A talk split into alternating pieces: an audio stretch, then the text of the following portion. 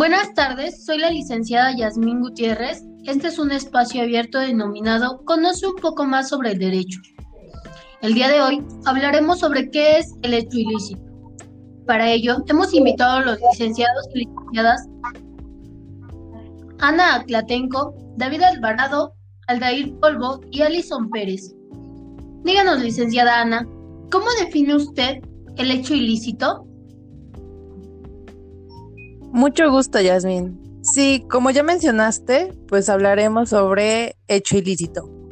Si bien la doctrina ha sostenido que la configuración del hecho ilícito requiere de tres elementos, que es una conducta antijurídica, culpable y dañosa.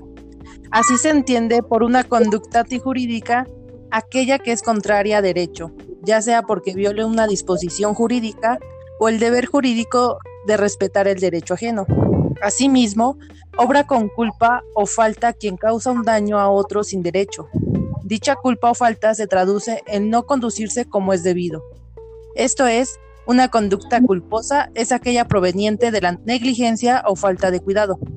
Finalmente, el daño es una pérdida o menoscabo que puede ser material o extrapatrimonial. De ahí que desde un punto de vista económico, el daño es la pérdida o menoscabo que una persona sufre en su patrimonio, y el perjuicio es la privación de la ganancia ilícita a la que tenía derecho. Por su parte, el daño perjuicio extrapatrimonial, también conocido como derecho moral, es la pérdida o menoscabo que sufre una persona en su integridad física o psíquica, en sus sentimientos, afecciones, honor o reputación. Dicho de este modo, un hecho ilícito puede definirse como la conducta culpable de una persona que lesiona injustamente la esfera jurídica ajena. Esto que nos menciona es muy interesante, licenciada Ana. Pasemos con usted, licenciado David. Díganos, ¿nos podría dar usted un ejemplo sobre este tipo de hecho ilícito? Gracias, mi querida Yasmín. Esto del hecho ilícito se da muchas veces. Es por ello que traigo eh, el siguiente ejemplo. Chester y Chris celebran un contrato de comodato de manera expresa, ya que un día, mientras Chester se encontraba en una reunión de amigos, llama a la puerta a su vecino Chris, quien muy amablemente, en presencia de todos, le pide de favor que le preste uno de sus autos, ya que tenía una situación urgente y él lo necesitaba. Chester accede a prestárselo por mutuo acuerdo de que se lo dé ese mismo día en la noche y Chris acepta. Luego de unas horas, el compromiso de Chris se realiza y se le ocurre ir a tomar con un par de amigos. Así pasa el tiempo y luego del festejo, Chris se dispone a volver en estado de ebriedad. Acto seguido, se le ocurre manejar a exceso de velocidad, motivo por el cual termina chocando el auto con un árbol y se da a la fuga. Al otro día, Chester decide presentar una demanda de que Chris no le devolvió su auto a la hora acordada y se entera que lo chocó.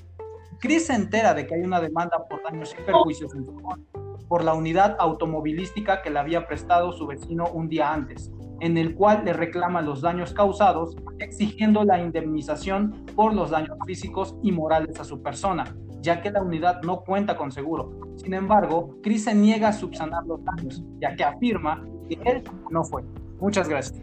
Díganos, licenciado Aldair, con respecto a lo que nos comenta el licenciado David, ¿usted cómo le daría solución a este ejemplo?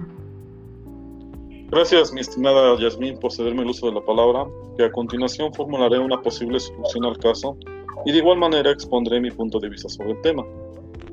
La víctima expone que se lleva a cabo un contrato de comodato de manera expresa un día anterior a los hechos suscitados, por lo cual solicita indemnización de perjuicios por el incumplimiento del contrato, a lo cual se le prepondera indemnización de perjuicios por responsabilidad contractual, se promueve una demanda de daños y perjuicios por el incumplimiento del comodatario al no conservar el bien inmueble, mueble, en este caso el auto, y no hacerse responsable del deterioro ocasionado por su negligencia al conducir bajo la influencia de sustancias enervantes.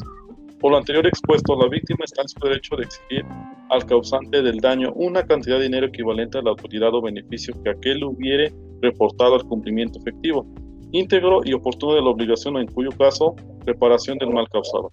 El comodatario está conceñido a la reparación del daño por la cual debe consistir en el restablecimiento de la situación anterior a él y cuando ello sea, sea imposible en el pago total de daños y perjuicios de un orden económico y moral. y por ende la valoración del bien tales daños y perjuicios se hará por medio de un juez condenando al pago de una reparación total en los daños de los bienes.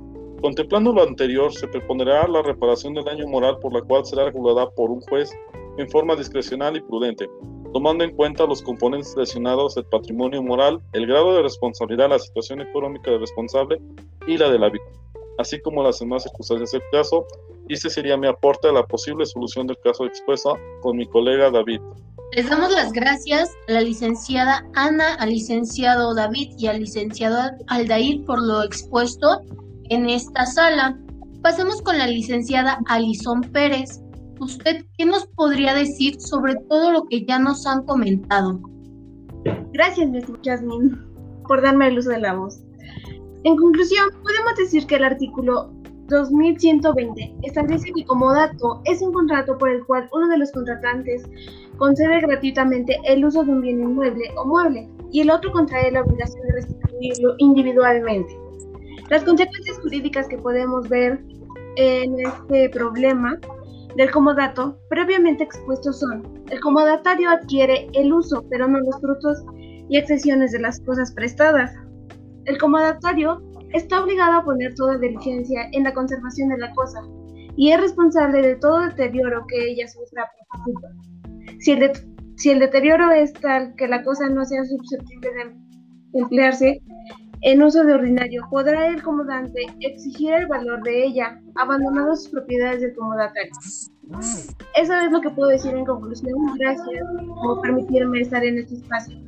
Le agradecemos del mismo modo a usted, licenciada. Pues bueno, esto fue un poco sobre conocer acerca del derecho. Como bien lo mencionan, el hecho ilícito es algo fundamental para todos nosotros y esperemos que les haya servido. Muchas gracias y agradecemos nuevamente a los licenciados.